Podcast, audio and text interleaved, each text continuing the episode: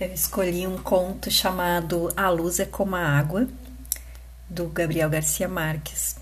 Esse conto, ele tá num livro chamado Os Doze Contos Peregrinos, que é um livro que ele demorou anos, anos e muitos anos para escrever, uh, que começou como 30 contos, aí com o tempo ele deu uma, uma selecionada, viraram 18 contos, e no final o livro saiu com 12, 12 contos. Uh, o Garcia Marques ele tinha uma característica que era ele escrevia é, com quem um atleta né que treina muito o Garcia Marques escrevia muito. E ele se disciplinadamente se obrigava a escrever todos os dias. Fosse crônicas para o jornal fossem os contos é, textos entre um romance e outro ele escrevia todos os dias para exercitar. Uh, a escrita né e esses contos do livro Doze Contos Peregrinos, eles são, são contos que trazem bem a característica da literatura fantástica do, do Garcia Marques, trazem também um, a coisa da história da América Latina, em alguns deles, que também é outra característica forte dele, e demoraram muito tempo para ficar prontos, muito tempo para serem escritos. Esse texto, esse conto, chamado A Luz é como a Água, é de 1976. O livro é de 1992. Então ficou décadas, né? Esse, esse conto até ele ficar pronto e, e ser publicado neste livro. Esse livro ele tem contos muito bons, muito impressionantes. Um outro conto que talvez eu leia depois aqui é um que se chama Só Vim Telefonar. É muito impressionante esse conto.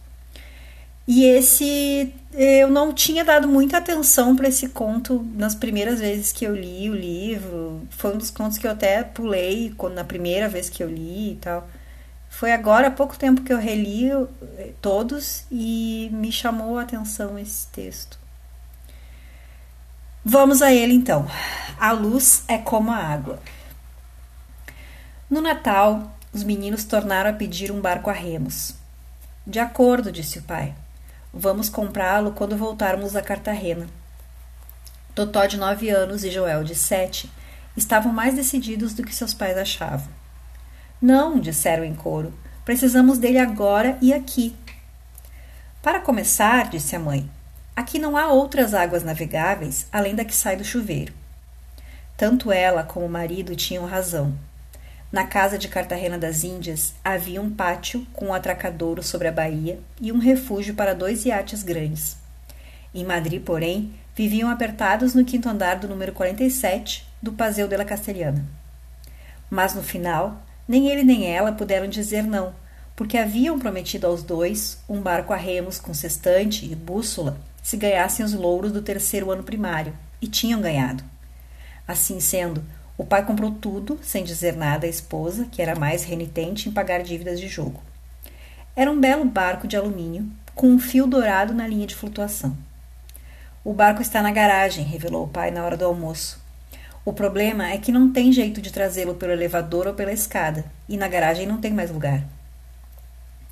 No entanto, na tarde de sábado seguinte, os meninos convidaram seus colegas para carregar o barco pelas escadas e conseguiram levá-lo até o quarto da empregada. Parabéns, disse o pai. E agora? Agora nada, disseram os meninos. A única coisa que a gente queria era ter o barco no quarto e pronto.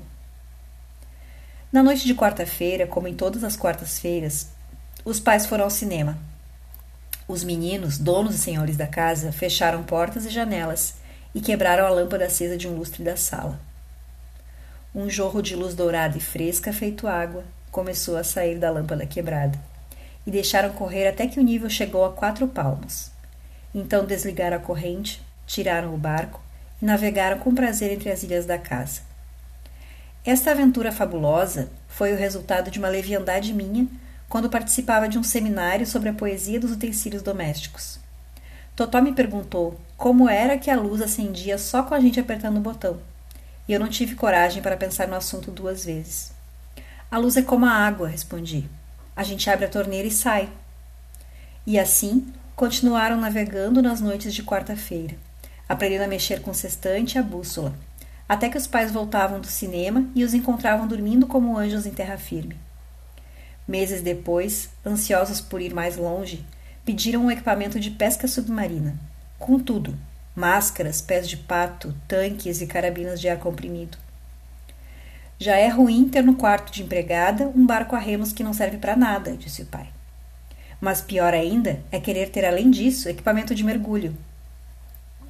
E se ganharmos a gardenia de ouro do primeiro semestre? perguntou Joel. Não, disse a mãe assustada. Chega. O pai reprovou sua intransigência. É que estes meninos não ganham nem um prego por cumprir seu dever, disse ela. Mas por um capricho são capazes de ganhar até a cadeira do professor. No fim, os pais não disseram que sim ou que não. Mas Totó e Joel, que tinham sido os últimos dos dois anos anteriores, ganharam em julho as duas gardenias de ouro e o reconhecimento público do diretor. Naquela mesma tarde, sem que tivessem tornado a pedir, encontraram no quarto os equipamentos em seu invólucro original de maneira que na quarta-feira seguinte, enquanto os pais viam o último tango em Paris, encheram o apartamento até a altura de duas braças, mergulharam como tubarões mansos por baixo dos móveis e das camas e resgataram do fundo da luz as coisas que durante anos tinham se perdido na escuridão.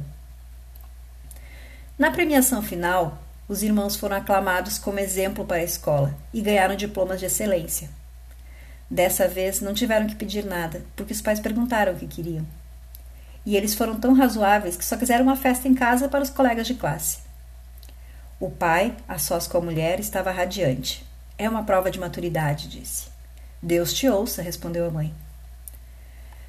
Na quarta-feira seguinte, enquanto os pais viam a Batalha de Argel, as pessoas que passaram pela Castelhana viram uma cascata de luz que caía de um velho edifício escondido entre as árvores. Saía pelas varandas, derramava-se em torrentes pela fachada e formou um leito pela grande avenida numa correnteza dourada, que iluminou a cidade até o Guadarrama. Chamados com urgência, os bombeiros forçaram a porta do quinto andar e encontraram a casa coberta de luz até o teto. O sofá e as poltronas forradas de pele de leopardo flutuavam na sala a diferentes alturas, entre as garrafas do bar e o piano de cauda com seu chale de manilha, que agitava-se com um movimento de asa meia água como uma raia de ouro. Os utensílios domésticos, na plenitude de sua poesia, voavam com suas próprias asas pelo céu da cozinha. Os instrumentos da banda de guerra, que os meninos usavam para dançar, flutuavam a esmo entre os peixes coloridos liberados do aquário da mãe, que eram os únicos que flutuavam vivos e felizes num vasto lago iluminado. No banheiro flutuavam as escovas de dente de todos, os preservativos do pai, os potes de cremes e a dentadura de reserva da mãe, e o televisor da alcova principal flutuava de lado, ainda ligado no último episódio do filme da meia-noite proibido para menores. No final do corredor, flutuando entre duas águas, Totó estava sentado na popa do bote, agarrado aos remos e com a máscara no rosto, buscando o farol do porto até o momento em que houve ar nos tanques de oxigênio. E Joel flutuava na proa, buscando ainda a estrela polar consistente, e flutuavam pela casa inteira seus 37 companheiros de classe, eternizados no instante de fazer xixi no vaso de gerânios, de cantar o hino da escola com a letra mudada por versos de deboche contra o diretor, de beber às escondidas um copo de brandy da garrafa do pai. Pois haviam aberto tantas luzes ao mesmo tempo que a casa havia transbordado, e o quarto ano elementar inteiro da escola de São João Hospitalário tinha se afogado no quinto andar do número 47, do Passeio de La Castellana. Em Madrid, Espanha, uma cidade remota de verões ardentes e ventos gelados, sem mar nem rio, e cujos aborígenes de terra firme nunca foram mestres na ciência de navegar na luz.